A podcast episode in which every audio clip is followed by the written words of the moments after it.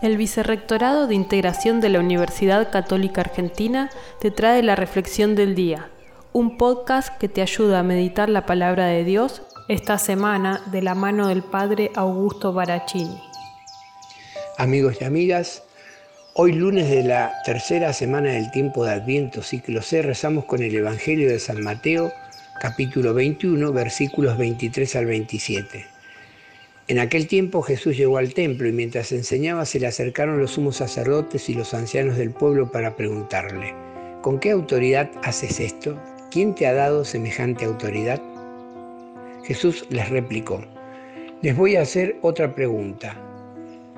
Si me la contestan, les diré yo también con qué autoridad hago esto. El bautismo de Juan, ¿de dónde venía? ¿Del cielo o de los hombres?